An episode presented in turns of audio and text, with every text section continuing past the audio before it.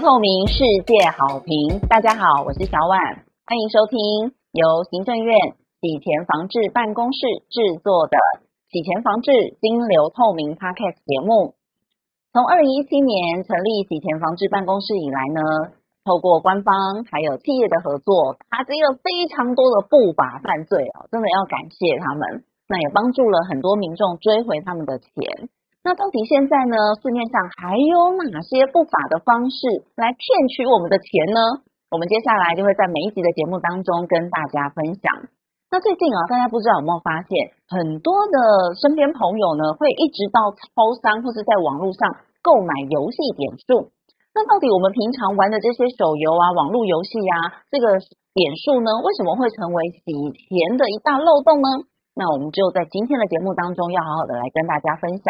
今天我们邀请到的来宾是台湾基隆地方检察署的检察长于丽珍检察长，来跟大家分享游戏点数为何会成为洗钱防治的漏洞。主持人好，那检察长呢也是第二任的洗钱防治办公室的执行秘书，那当时呢也推动了洗钱防治法，是很重要的推手。我今天就很想问问检察长，到底呃为什么这个游戏点数会被诈骗集团用来利用作为诈骗，然后还有洗钱的工具呢？游戏点数被诈欺集团列为作为呃洗钱的工具，其其实在评鉴的时候，一百零七年评鉴看不太出来。嗯，但是这几年因为拜科技所赐哈，线上游戏啊的就蓬勃蓬勃发展。最主要是说我们在现在在购买这个游戏点数是非常方便，嗯，只要下载一个 app 或者是呃登录账账号密码。那甚至在超商或是电商的平台都可以，是不是就可以买到了？那买到之后被就因为呃大部分我们现在书上看到的案件，大部分都是他们骗呃骗到了这些游戏点数，就都用境外的呃 IP 就把这个点数就输出去，就是因为这样子，所以呃我们司法互助，只要东西到境外去，不管它到哪里了，在台湾现在的。司法主权还有我们的这个司法互助的一个呃现况，都很难查到真正的到底谁是幕后的主使者，还有钱到哪里去。所以在追回犯罪所得这一部分，那当然就有点困难。那当然就是变成这个洗钱风险相当高的一个被利用的一个一个工具啊。所以呃，当然就是这几年又发生到一些案件，会让我很忧心，游那个游戏点数造成的这洗钱的一个漏洞。嗯。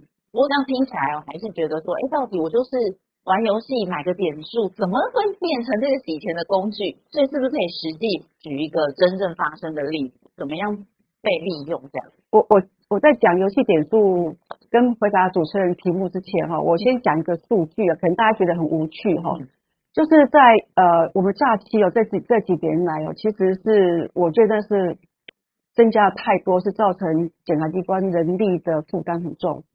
那以这个一百以去年来讲哦，我们光是诈欺就增加三万件，将相当于两个地检，我们金融地检署一年的量。那这个量呢，又代表着什么？代表的是我们诈欺背每个诈欺的案件的背后，至少都有一个被害人嘛。所以这个这个可能是我哦，对，所以我们要做防诈还有防洗钱是全民的责任然后，那我们刚刚提到就是游戏点数又占了这个。诈欺案件的虽然说不是多，但每年七千件哦。嗯。这七千件里面呢，又让我们减掉非常的呃挫折，是这个百分之九这些七千件里面哈，百分之九十五检察官是不起诉的。啊。就说我都找不到真正的犯罪行为人是谁，所以没有办办法帮被害人追回被犯罪所得。嗯。也没有办法去把他绳之以法。这是我目前嗯，我刚刚提到，我们一年大概有呃这个。九万多件的诈欺哦，大概有一半的案件会判有罪哦。可是游戏点数，我现在今因为今天的主题是提到游戏点数，游戏点数每次呃警察送到我们地检署，我我后来是因为我要看检察官的书类哈，就是他们起诉还是不起诉，经过我手，我之前在宜兰跟在基隆，我就发现到这种案件怎么都不起诉啊？做就做了一些比较深入的研究，才发现到说呃。这种游戏点数是造成三输的一个状况。嗯，什么叫三输？第一个，被害人钱追不回来。嗯，那因为都是因为都是被告都是不起诉嘛，所以他会送雷。因为他要去警察局应讯，嗯，要来地检署应讯，那最后是不起诉。那第三个三输，第三输是什么？是检察机关浪费司法资源在查查这个这方面的犯罪。但这个犯罪，我们后来也在做一些归纳，也就少数的几家公司啊，哈。如果说主管机关真的是要管他游戏点数，其实我认为说是不难。那看有没有决心，有没有方法。嗯，那我就回答主持人刚才我刚才刚才的问题。现在的游戏点数的现况就是三输的一个状况。所以既然都追不回来，我觉得防治就更重要，我们要好好的来推广一下哦。是。那刚才检察长在讲的时候，我突然想到，在您经手的案件当中，有没有遇过被诈骗最高的金额大概是多少？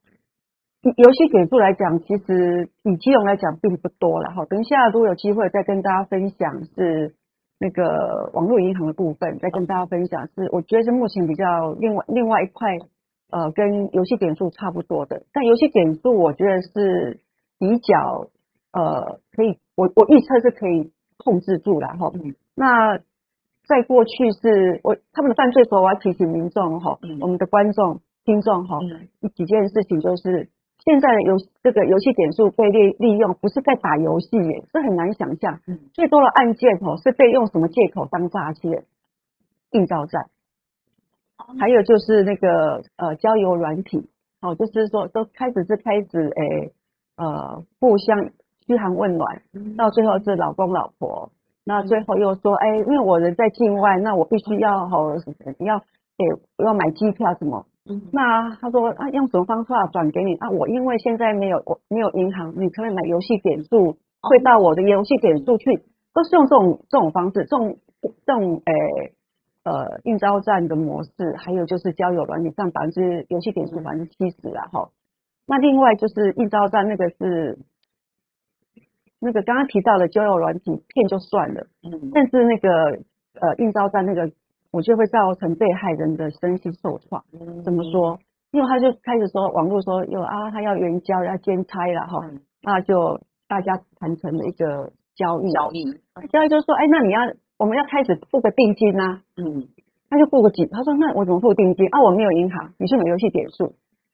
然后就去买了游戏点数之后，它就有一个就像一个密码吧，哈，这个序号你拍给我，定金就算完成。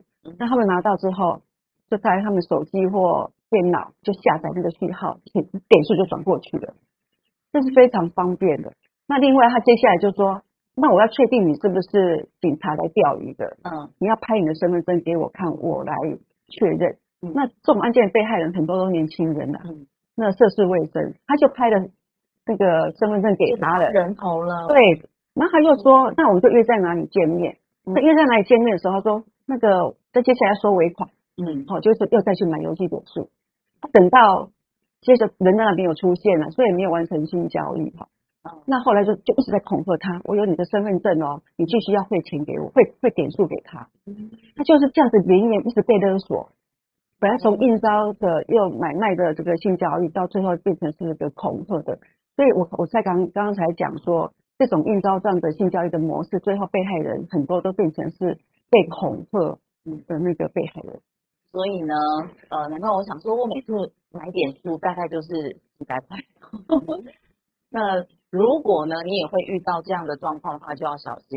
那因为透过这个游戏点数，你不用直接拿钱给对方，也不是会到他的户头，所以才会造成刚才的第一输，就是你抓不到人啊，因为你根本不知道汇钱给谁。我们是透过这个游戏点数是一些虚拟账户嘛，那这样子好可怜哦。嗯，真的好好的告诉大家哦，怎么样的来预防，怎么样的来保护自己。所以那这个呃游戏点数会为我们洗钱方式带来哪些风险呢？我刚刚提到，就是因为他，我刚刚提到说，你在下载的那个序号哈，我就要拍照片给他。因为大部分的被害人哦，啊，要不就在线上买了点数，然后就把那个序号转给那个那个需要的人，啊，要不然就到抄上去，反正都一定要有一组序号哈。那有组序号，他们也可以在另外一拿到，立马哦就可以把它下载下来。下载之后，他们可能就到。八五九一的那个网站，嗯，去卖点数。那现在很多是一点一块钱啊，他如果呃要打折也很难，所以他们到那种平台去卖，可能打个八折啦，大家就趋之若鹜了。啊，或者是拿这个点数哦去买很高很高级的那个宝物，很稀有的宝物，然后再贱价卖，因为反正他那点数也是不用钱啊，对不对？所以他就贱价到这个题材去卖，要不就是点数打折，要不就宝物去哦低价去卖，所以人都不用出现，所以非常安全。这个也是说我们在洗钱方式上面哦，就不能让这种躲在幕后的人完全没有办法去掌握，这就是一个洗钱的漏洞。所以也也刚好在呃洗呃洗房办在最近发版的发表的第二版的国家风险评估里面，就把游戏的呃产业这部分列为属于高度风险的一个一个产业啊。我觉得这是对的，也反映出现在的犯犯罪的现象跟洗钱的状况。嗯。我们应该要怎么怎么预防、怎么防范呢？当然，我觉得主管机关要多，因为这以前哦，我觉得主管机关呃着力点可能不是很清楚，因为检检那个检警也没有把这个讯息 pass 给这个主管机关的，就经济部工业局。那后来在一百零七年开始，就慢慢有做一些改善，但最重要还是几家业者一定要发挥他的这个社企业责任嘛，哈。那至少在做一些，比如说我刚刚提到的，如果我要下载一个序号的话，它可以每次我下载哈，你要发送一个动态密码到你的手机，就像我们在网购一些物品一样哈。那这样的话可以保护消费者，免得他们在当时在呃办一个账号密码，就一次设定就可以永久使用，可是那是电话的密码是买来的，哦，所以变成很容易变用那个人头。人头手机、人头的这个那个账户哈，取得一个大家都不知道他是谁，可是被诈欺集团利用的这个洗钱的道的工具啊。所以这部分我是跟这个呃主管机关呐，还有跟业者讲说，这部分其实防治并不难，就看呃业者跟主管机关的决心啊。当然，就我所知哦，呃，目前他们已经有做积极在处理了哈。那我期待是更快啊，因为每天都有民众被害。这我们是等不得的哈。那民众呢，对这种的，当然会有些好奇啊哈。对于要用以游戏点数作为支付工具哈，要提高警觉，因为现在办呃银行账户并不难，对，哦并不难。所以如果有要用以这个游戏点数作为这个付款啊，或者是交易的一个标的的话，真的要提高警觉，对，那这样才能够避免自己受害啊。这部分是。我们只能呼吁民众要提高警觉啊！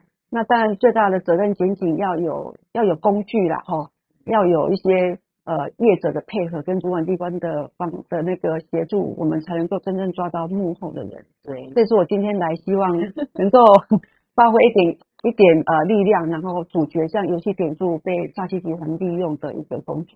所以就要提醒大家，我之前也在想说，那我们买游戏点数就做实名制就好了。哦，但是我发现这些不法集团都很厉害哦，就是我们就算推实名制，只要你的人头账户被他骗走，是啊，那这样就会又有多的这个假账号、人头账户的问题。对啊，到最后还是我们会会被叫去问话。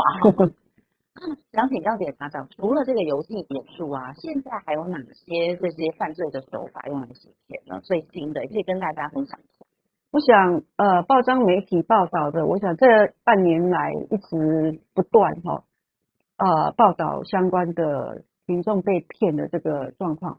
那以我们，我我不讲别的地检了，我想我们金融地检署在今年三月到五月哈，到六月，呃，就侦办了一件，就是呃，算是洗钱的机房哈。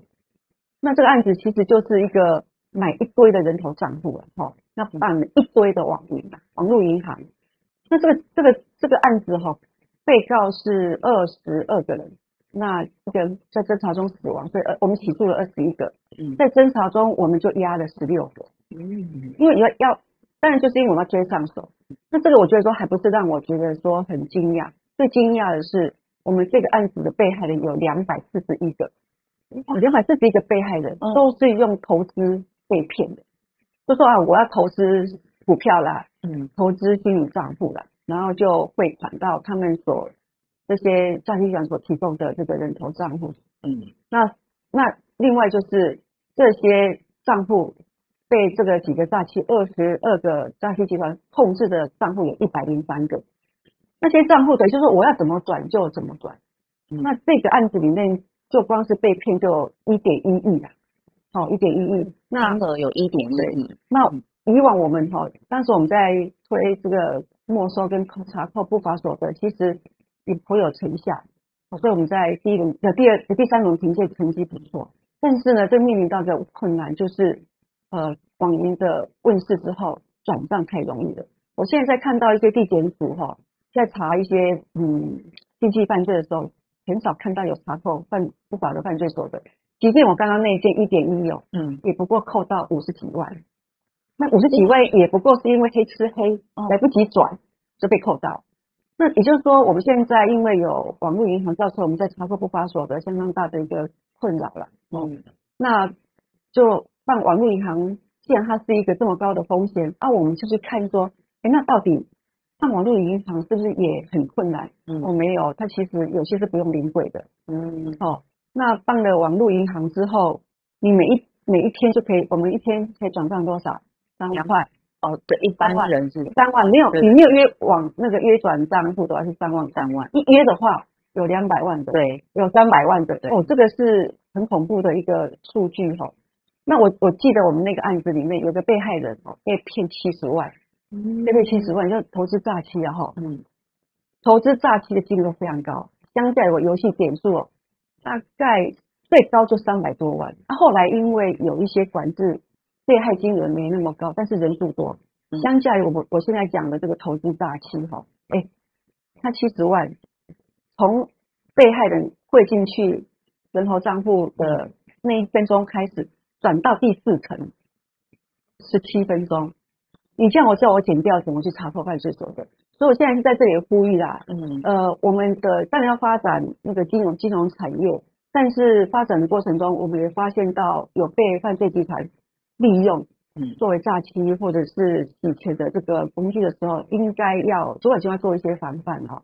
那我不是说要全部禁止，但要做一些管制。比如说在做约定转转转账的时候，是不是在个数上面要有一些限制？刚刚我那个案子，有个年轻人三十三岁，他没有工作，嗯，他有申请了十五个约转约转账户，可是好像很容易就过了，这样很奇怪，很奇怪是啊。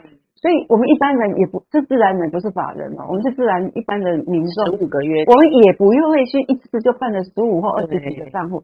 所以，在这边的 KYC 在做呃客户的这个审查的时候，可能要再做一些强化的措施啊。呃，洗钱防治，诶，金融产业发展很重要，但我觉得跟呃洗钱防治这这两件事并不会相背而驰，我觉得是应该相辅相成。在发展的同时，也要顾虑顾虑到民众对金融的信赖，那也不要让他们被骗。对，所以呢，不管是购买游戏点数啦，哦，还是有人呃叫你去开一个银行账号啊，那身为呃一般市民的我们呢，我也要提醒大家哦，千万就是要小心，然后呃不太清楚来源，或是你不认识对方的话呢，就要再三的查证。如果你真的觉得很高度怀疑的话呢，就赶快报警好了。嗯，那这些方法可以提供给大家哦。那最后是不是请检察长也再跟大家分享一下，还有没有可以要提醒我我们的观众跟听众朋友，还有这些主管机关可以来做些什么呢？我刚刚提到就是呃，搞游戏点数跟跟网银这部分哦，呃，民众就是对现在一些投资的手法哈，一定要确认，嗯。啊，这个案子已经起诉，所以我还我可以我可以讲哈，也是一个投资虚拟虚拟账户呃虚拟货币的一个老师，一个退休的公务员，那他就相信说投资虚拟货币是很赚钱的，所以他就去加入了一些就叫那卖卖的群组，然后就听到大家那种多多好赚，他就加入，那也提供了一些。呃，资讯给对方，然后就就说要投资虚拟账户，那他们去呃加入那个平台，其实都是个假平台，嗯，那不是一个真正的投资虚拟账户平台，但是他就会你要他你要他要设定你赚多少，用你的账户名称会秀出来，那你投资金额也会秀出来，赚了多少，你要你想听多少，他就可以设计多少，那都假的，都假的，信以为真，一下子投进去两百多万。那最后，最后他要出金，就是要赎回的时候，对方就关账了。所以只有他投进去的钱是真的，是真的加入假的。其他都是后来这个被害人后来就就就自杀，嗯。就其实这是很很可恶。嗯，那我还是要提醒大家哈，我们现我现在在侦办的案件中，最多就是投资诈欺，在投资的诈欺里面哈，股票跟虚拟货币是最常见。所以当大家要加入那些来路不明的群组的时候，要特别小心。我想这不是只有我们检调发现到了，我想监管会也一直都在呼吁大家，在呃加入这些群组的时候，要特别去去小心，免得被骗哈。那这是呃劳民伤财的。对。那我能不能加入一些群组的时候，可以先有什么方法？可以先查这个群组的来历啊，或是真假？